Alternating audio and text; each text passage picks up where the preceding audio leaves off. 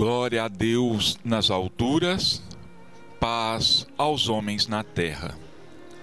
Jesus, bom e amado Mestre, sustenta os teus humildes irmãos pecadores nas lutas deste mundo.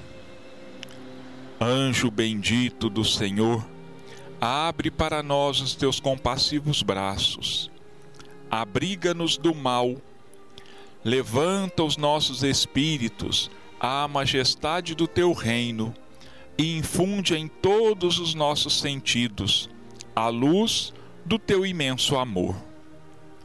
Jesus, pelo teu sublime sacrifício, pelos teus martírios na cruz, dá a esses que se acham ligados ao pesado fardo da matéria orientação perfeita do caminho e da virtude, o único pelo qual podemos te encontrar. Jesus, paz a eles, misericórdia aos nossos inimigos, e recebe em teu seio bendito a prece dos últimos dos teus servos. Bendita estrela, farol das imortais falanges, purifica-nos com teus raios divinos, lava-nos de todas as culpas, atrai-nos para junto do teu seio, santuário bendito de todos os amores. Se o mundo, com seus erros, paixões e ódios, alastra o caminho de espinhos, escurecendo o nosso horizonte com as trevas do pecado, rebrilha mais com tua misericórdia, para que seguros e apoiados no teu evangelho possamos trilhar e vencer as escabrosidades do carreiro e chegar às moradas do teu reino. Amiga estrela, farol dos pecadores e dos justos, abre teu seio divino e recebe a nossa súplica pela humanidade inteira. Com esta prece, nós iniciamos o nosso programa Espiritismo no seu lar, rogando a Deus e a Jesus que abençoem a todos os lares da nossa cidade proporcionando a cada um dos que lá vivem saúde, paz, harmonia interior. Que a sua luz, Jesus, que os seus enviados celestes nos auxiliem nestes momentos em que buscamos interpretar os teus ensinamentos à luz da doutrina espírita. E a partir de agora, nos transformamos em ferramenta para que uses as nossas mãos no grande plantio do bem e que assim seja. A partir deste momento, estamos entrando em seu lar com o programa Espiritismo no seu lar, onde procuraremos dar a nossa interpretação da doutrina espírita, do Evangelho segundo o Espiritismo e demais obras correlatas da codificação espírita. Pedimos desculpas de antemão, porque sabemos que a tarefa de interpretação de o Evangelho segundo o Espiritismo está muito além da nossa pequena capacidade. Mas estaremos aqui com você todos os domingos, levando até o seu lar os ensinamentos de nosso Senhor Jesus Cristo, interpretados à luz da doutrina espírita. Esclarecemos ainda que a interpretação dada a essas leituras, a essas obras, é uma interpretação pessoal nossa, sendo que ninguém pode ser responsabilizado por aquilo que nós falarmos. Nenhuma pessoa, nenhuma entidade. Apenas a nós mesmos serão imputados os erros e os enganos nessa interpretação. Bom, nós vamos iniciar o nosso programa, o nosso primeiro programa, o programa de abertura. Nós vamos tentar traçar para os nossos irmãos ouvintes um pequeno resumo do surgimento da doutrina espírita na Terra. Sabemos que os fenômenos espíritas, eles existem de todos os tempos na Terra, desde que o homem surgiu. No mundo existem os fenômenos espíritas. Agora, doutrina espírita já é uma outra fase da história religiosa da humanidade terrena. Doutrina espírita, nós podemos dizer, ela passou a existir a partir do lançamento de O Livro dos Espíritos por Allan Kardec no dia 18 de abril de 1857 na cidade de Paris, capital da França. Ao lançamento de O Livro dos Espíritos, seguiram-se os lançamentos de outras quatro obras, que são o desdobramento de O Livro dos Espíritos. A segunda obra da codificação espírita é O Livro dos Médiuns, que foi lançado também em Paris em 1861.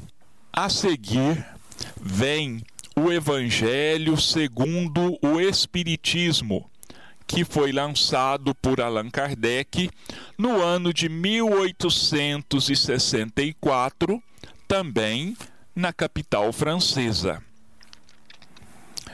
O quarto livro da codificação tem o nome de O Céu e o Inferno e foi lançado em 1865. E, fechando esse ciclo de obras, nós temos o livro chamado a Gênese, que foi lançado em 1868. Então, são as chamadas obras básicas da codificação espírita. Posteriormente, outros autores, espíritos, foram escrevendo ou ditando obras. E essas obras que são estão além daquelas organizadas e codificadas por Allan Kardec, são conhecidas como obras complementares da doutrina espírita.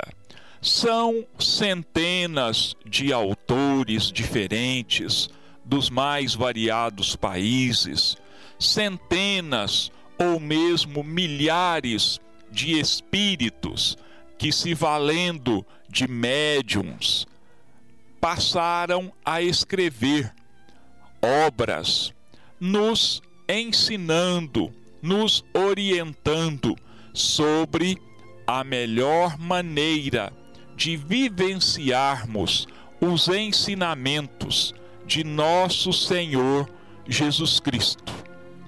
Dentre esses espíritos e esses médiums, nós temos como mais conhecidos no Brasil e também no mundo, nós temos o espírito Emanuel, que com o auxílio do médium Francisco Cândido Xavier, o Chico Xavier, escreveu dezenas e dezenas de obras comentando as obras da codificação, comentando os ensinos de Jesus, comentando os atos dos apóstolos, sendo que nessa área de comentários de os atos dos apóstolos e dos ensinamentos das palavras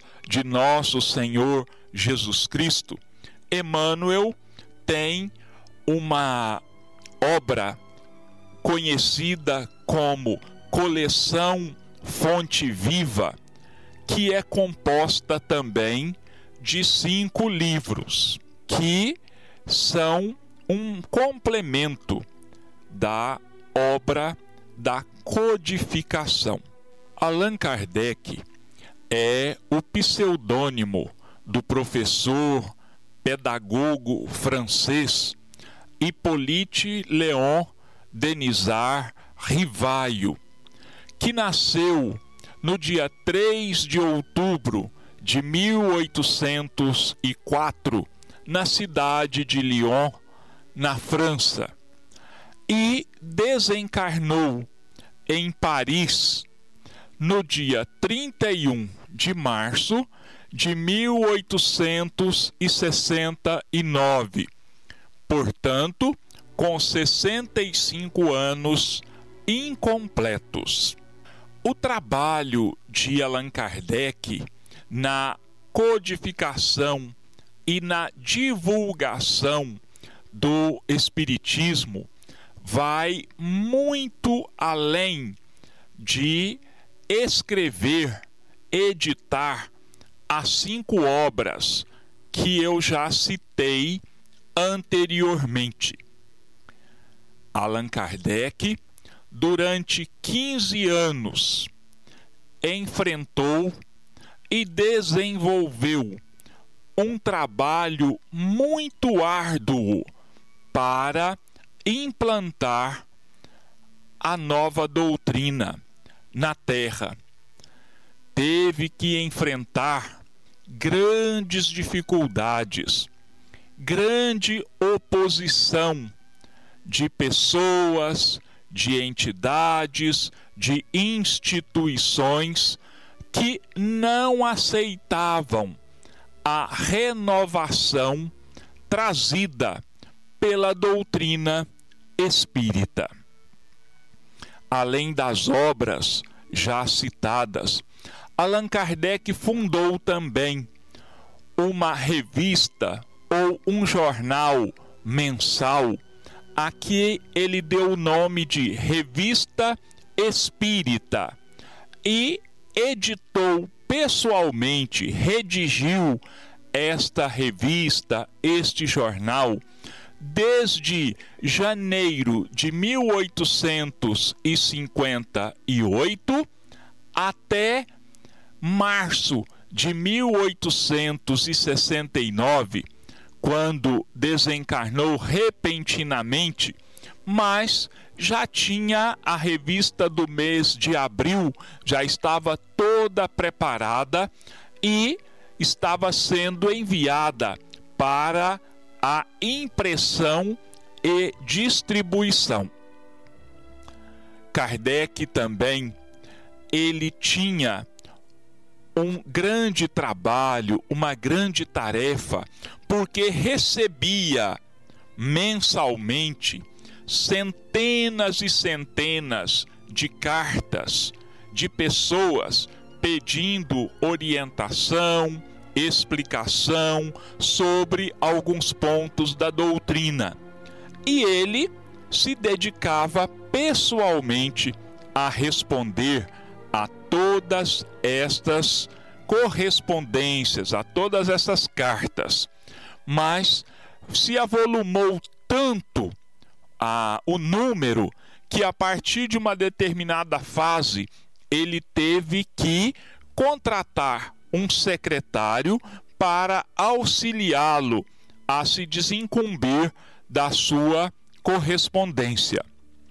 Fundou e dirigiu ainda, a partir de 1 de abril de 1858, a Sociedade Parisiense de Estudos Espíritas, que era uma espécie de laboratório onde, através das comunicações, do intercâmbio com o mundo espiritual, ele foi estudando, analisando os ensinamentos dos espíritos e posteriormente ele publicava estas mensagens, as suas explicações, as suas conclusões na revista Espírita.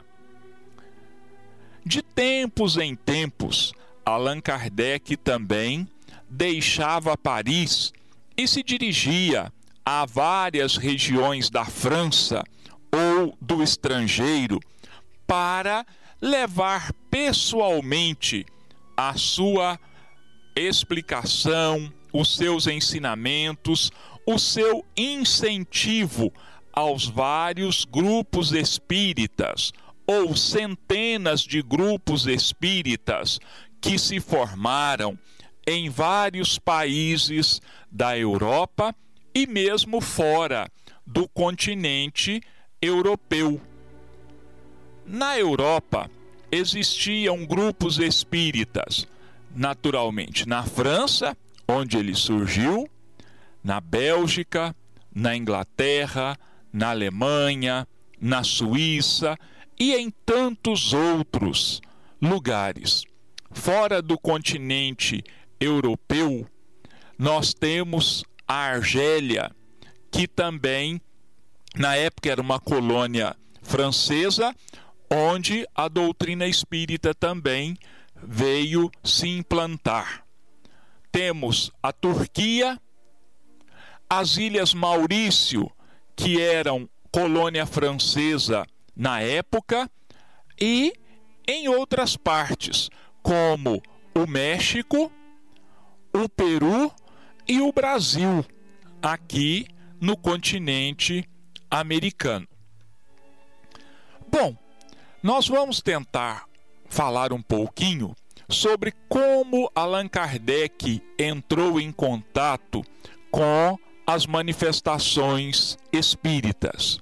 Eu não vou falar de datas, porque eu não tenho aqui anotado e pode ser que eu me engane em alguma. Então eu não vou mencionar datas, a não ser aquelas das quais eu tenho de memória e tenho certeza que é aquilo mesmo. Bom, Allan Kardec, ou melhor, Hippolyte Leon Denisard Rivaio, era um professor muito famoso na França. Ele havia recebido uma educação primorosa, uma educação humanista, estudando na Suíça com o mais famoso professor, pedagogo, educador da época, chamado João Henrique Pestalozzi. Kardec começou a estudar, se matriculou na escola de Pestalozzi com 11 anos de idade e permaneceu no Instituto Pestalozzi até por volta de 1819, quer dizer, ele tinha já os seus 15 anos ou um pouco mais. E ele voltando para a França na década de 1820, começou a editar obras didáticas para serem adotadas pelos colégios franceses e mesmo pelas universidades. E ele fundou também uma escola onde ele trabalhava com o método de Pestalozzi, que é o método humanista. Também um método educacional que posteriormente, já no século XX, em Minas Gerais, aqui bem pertinho de nós, no Triângulo Mineiro, em Sacramento, Eurípedes Barçanufo vai criar em 1907 o Colégio Allan Kardec, onde ele tem como modelo pedagógico o modelo de Pestalozzi. Hippolyte, ele era também um cientista, ele era um adepto do magnetismo. Magnetismo é um fluido, vamos dizer assim, que todos os seres vivos possuem. Plantas, animais, homens têm uma energia. E essa energia humana, ela pode ser transferida de um indivíduo ao outro. É o que nós espíritas chamamos de fluido vital. E esse fluido vital, ele é transmitido, ele pode ser transmitido através do passe chamado também de passe espírita. Hippolyte trabalhou com magnetismo durante mais ou menos 35 anos. E, numa certa ocasião, um de seus amigos, dos seus colegas pesquisadores sobre o magnetismo, o procurou, o encontrou e disse assim: Hippolyte, olha, está acontecendo uma coisa muito interessante aqui nos salões de Paris. As pessoas estão trabalhando com mesas. Essas mesas, elas podem ser magnetizadas e elas entram em movimento, elas giram, elas se deslocam para a direita, para a esquerda, elas se elevam no ar sem nenhum apoio, elas descem vagarosamente, outro momento ela cai com tanta força que ela se quebra. Vamos lá para você conhecer esse fenômeno.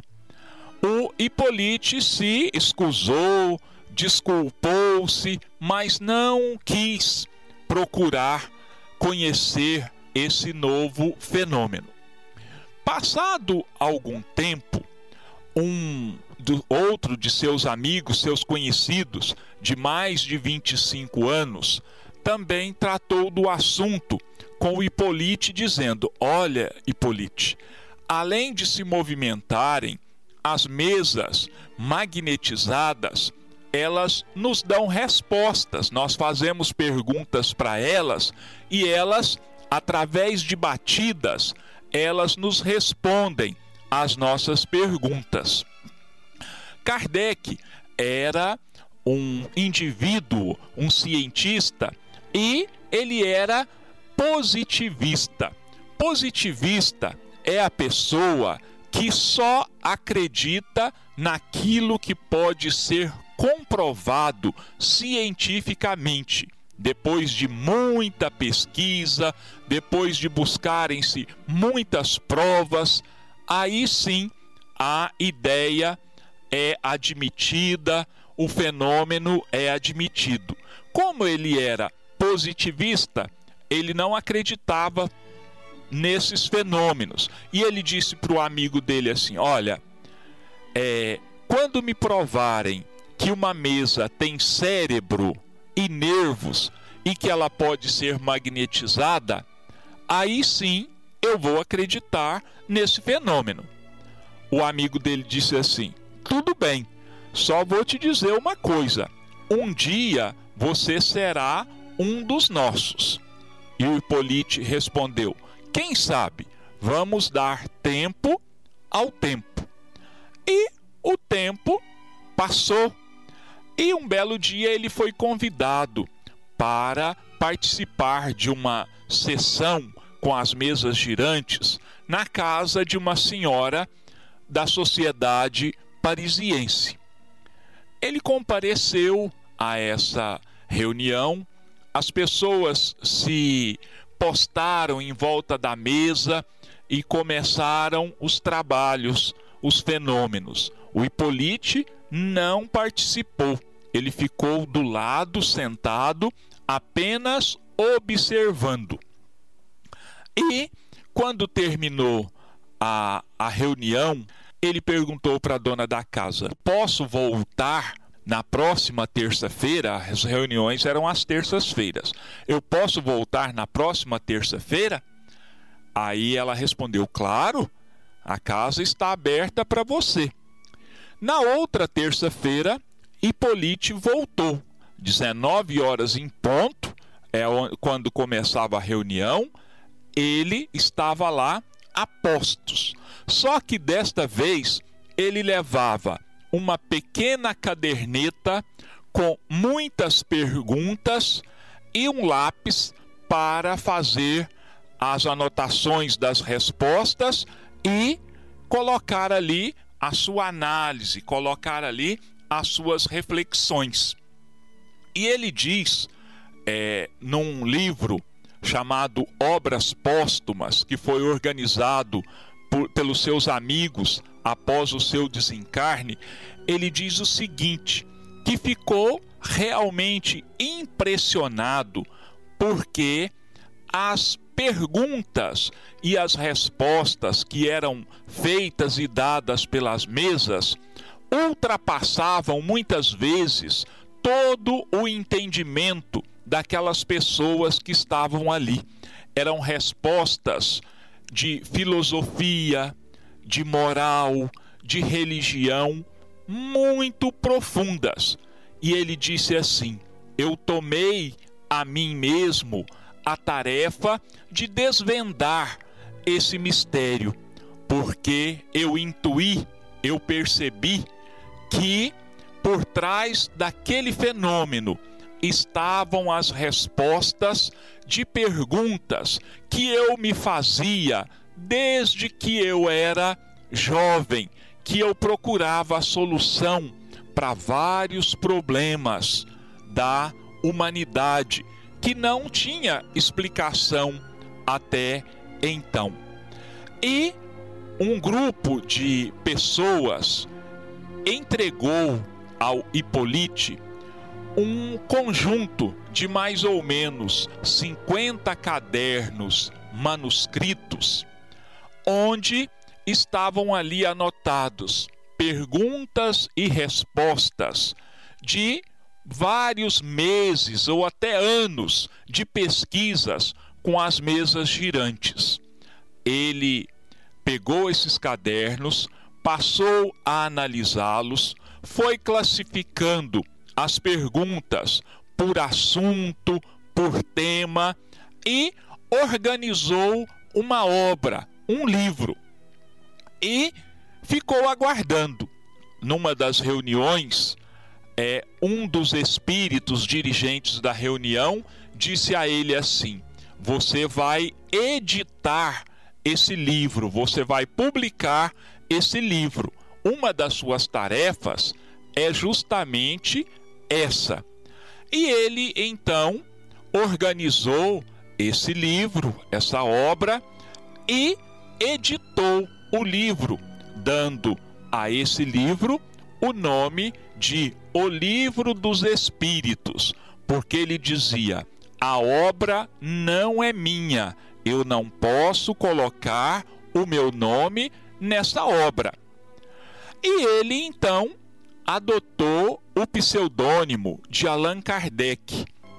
Então, nós encerramos o nosso programa de hoje, nós vos agradecemos por todas as bênçãos, por toda a luz, por toda a sustentação distribuída a todos os lares da nossa cidade, a todos os nossos irmãos, encarnados e desencarnados, te pedindo ainda que permita aos espíritos amigos socorrerem a todas as nossas necessidades, na medida do nosso merecimento.